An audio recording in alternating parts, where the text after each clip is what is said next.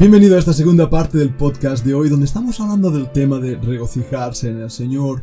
Si no formas parte de este grupo de estudio, queremos invitarte a que nos escribas un correo electrónico a fundacionbiblica.gmail.com o a más que maravilloso yahoo.es. De esta manera podremos estar en contacto contigo, añadirte tu número de teléfono especialmente a nuestro grupo de WhatsApp y recibir cada día, siete veces al día, una meditación, un pensamiento, un podcast y al final del día un tiempo de oración conjunta. Está siendo de mucha bendición para personas en ya más de 30 países y por eso nos gustaría invitarte. Sigamos meditando en regocijarse en el Señor. Hablaba en la primera parte de la importancia que es entender que nuestro gozo viene de la cruz, proviene de la obra de Jesucristo pero especialmente proviene de Cristo. Ahora, lo que nos sorprende es un pasaje que se encuentra en el Antiguo Testamento. Te invito a abrir las escrituras. En el libro de Sofonías, capítulo 3, versículo 17, dice, Jehová está en medio de ti, poderoso. Él salvará. Recordad que Jehová es nuestra salvación. Pero escucha estas palabras. Se gozará sobre ti con alegría, callará de amor, se regocijará sobre ti con cánticos. ¿Has entendido bien este versículo? Jehová, el sujeto de la oración, se gozará sobre ti con alegría. Jehová callará de amor. Jehová se regocijará sobre ti con cánticos. Podemos ver en este versículo que la palabra final para el creyente no es la ira, sino el amor y el regocijo que fluye de la cruz del Calvario ese regocijo que ha sido dado por el Señor porque somos el fruto de la obra de la cruz. Y en ese aspecto, amigo que me escuchas, quiero hacerte esta pregunta. ¿Has creído en Cristo como suficiente Salvador? ¿Le has pedido a Él perdón por tus pecados? ¿Has clamado que te limpie de toda maldad y que cree en ti un corazón nuevo y vivo? No un corazón religioso, no un corazón que aparentemente es piadoso pero que en lo profundo es malvado, sino que realmente Dios se pueda gozar sobre ti. Y eso me lleva a una pregunta. ¿Se goza el Señor sobre nosotros? ¿Cómo está nuestra vida? ¿Somos realmente buen olor de suavidad en todo lugar para Cristo? ¿O nuestra vida es un continuo desastre de pecado, de entrega al mundo y de vergüenza para Dios mismo? Es interesante notar en el fruto del Espíritu del cual hemos estado hablando a lo largo de la semana que uno de los primeros frutos es el gozo. En Gálatas capítulo 5 22 dice más el fruto del Espíritu es amor, gozo, paz. Esas son las características del alma que está gozándose en Dios y en la cual Dios mismo se goza. Porque es Cristo el gozo que fluye de ese alma. Muchas veces usamos la palabra felicidad como intercambiable con gozo o regocijarse. ¿Y qué error tan grande?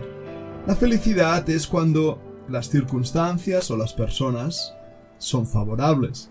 Nos aman, nos quieren, nos cuidan, todo está apacible y bien, somos felices. No así el gozo. Una de las epístolas más importantes sobre el gozo es Filipenses. Pablo nos narra en esta epístola las características del gozo en la vida cristiana y nos muestra también los ladrones del gozo, como Satanás nos roba el gozo. Pero escucha bien esto, Filipenses fue una epístola escrita desde la prisión. Pablo no estaba confiando en sus circunstancias para producir gozo, sino en las promesas que Dios le había dado.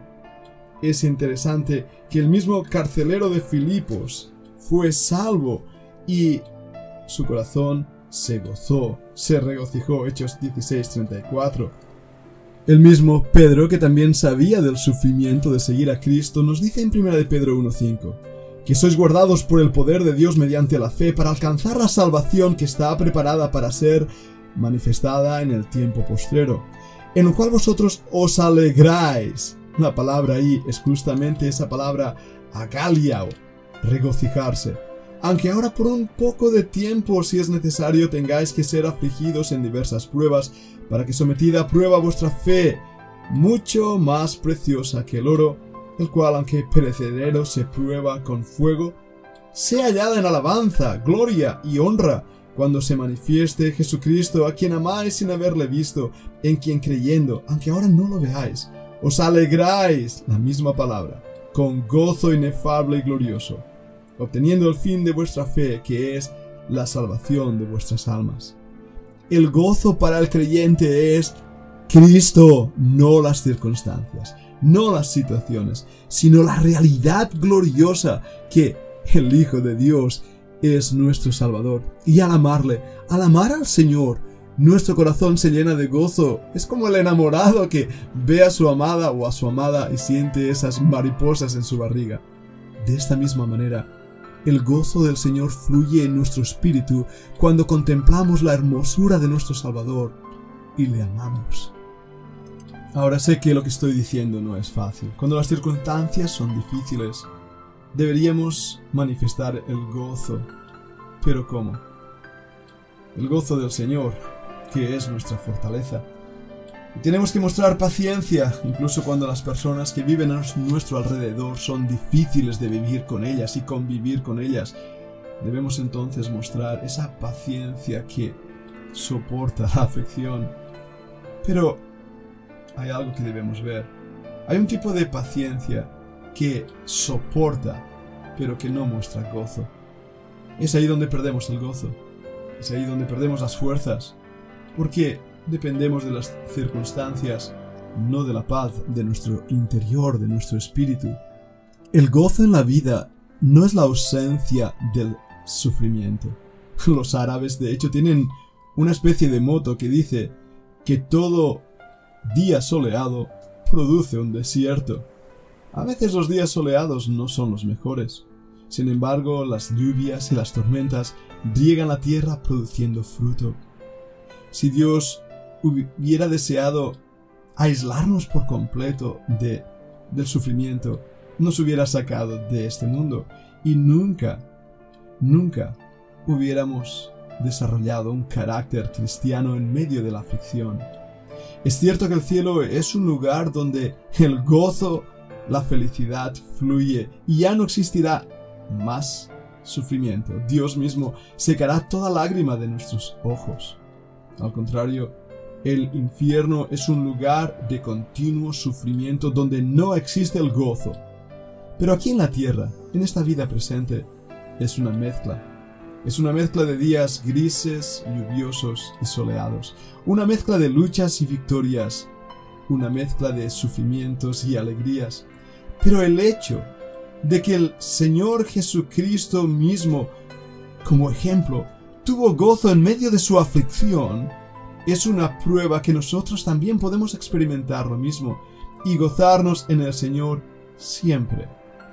El gozo del mundo es temporal y artificial. Y de hecho cuando el gozo, la alegría, la felicidad desaparece, la gente se queda con un sentido de, estar en vacío, de debilidad.